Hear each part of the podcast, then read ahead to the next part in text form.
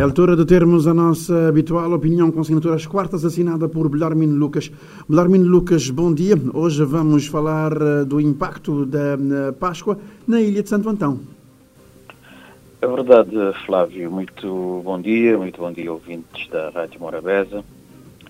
Uh, no último fim de semana celebrou-se mais uma vez a Páscoa, a grande festa da paixão e ressurreição de Cristo, segundo a tradição da Igreja.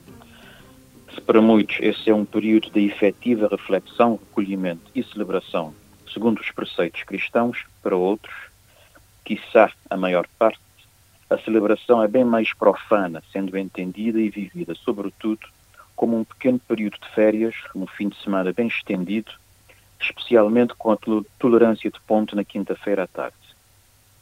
No caso de São Vicente e dos São Vicentinos, de ano para ano significa cada vez mais um verdadeiro êxodo ou peregrinação à vizinha ilha de Santo Antão, num fenómeno cada vez mais significativo que demonstra, se dúvidas ainda houvessem, a estreita, para não, para não dizer umbilical relação existente entre as duas ilhas. Este ano não foi exceção, com milhares e milhares de pessoas a viajarem nos navios que asseguram a ligação marítima regular entre o Porto Grande e o Porto Novo a partir da quinta-feira, grande parte com as respectivas viaturas, lutando por completo a capacidade dessas embarcações.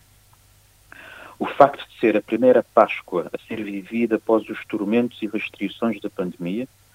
cujo fim parece ter sido determinado de facto pela população, que parece já não ter qualquer receio da doença e efetivamente age como se esta já fosse uma coisa muito longínqua, um pesadelo de que já acordamos,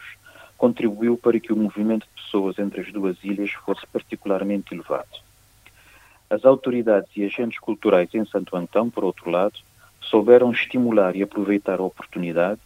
com uma oferta cultural e de entretenimento alargada em todos os conselhos da ilha, fazendo com que os visitantes tivessem uma ampla escolha de eventos à sua disposição para se divertirem e ocuparem o tempo. Mas ainda que não houvesse essa programação cultural e de entretenimento, os visitantes nunca dariam o seu tempo por perdido,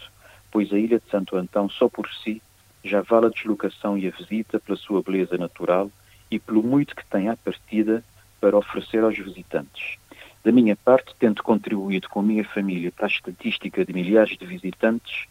tive o privilégio de passar esses dias num pequeno paraíso chamado Cabo da Ribeira, no extremo superior do Vale do Paúlho. Tendo aí casa de família, não me mexi dessa localidade, pois não precisei,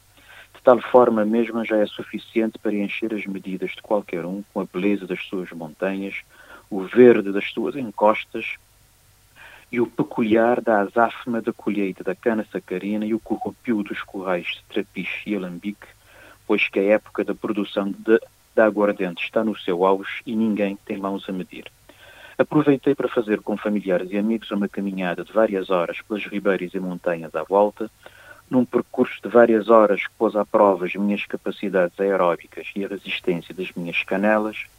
mas que valeu a pena por aquilo que me permitiu descobrir de belezas escondidas desse vale que frequenta há já muitos anos. Permitiu-me igualmente constatar a mais-valia do turismo que se vem desenvolvendo nessa ilha, com um efetivo e crescente envolvimento da população local, que vem criando as condições para aproveitar e apropriar-se dos benefícios económicos dessa indústria.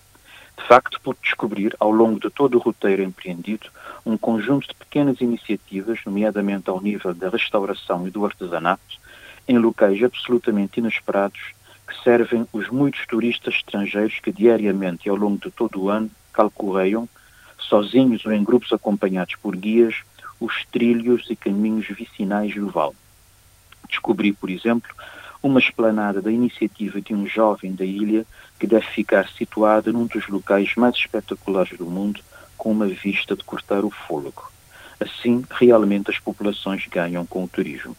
A eficiência nas ligações marítimas entre as duas ilhas, agora asseguradas por dois navios, Marte Canal e Dona Tututa, este provisoriamente enquanto o Chiquinho se encontra em manutenção, contribui também para este fenómeno de peregrinação da Páscoa em Santo Antão. Uma palavra também à Polícia Nacional, que esteve atenta durante todo esse período, incluindo com o controle de viaturas logo à saída do navio, velando para que a estadia dos muitos milhares de visitantes decorresse com segurança e tranquilidade. Apenas espero que, no meio de tanta azáfama e divertimento, as pessoas tenham tirado um tempinho, pelo menos, para rezarem pela erradicação dos muitos males de que vem padecendo ainda este nosso mundo. Para o ano, há mais.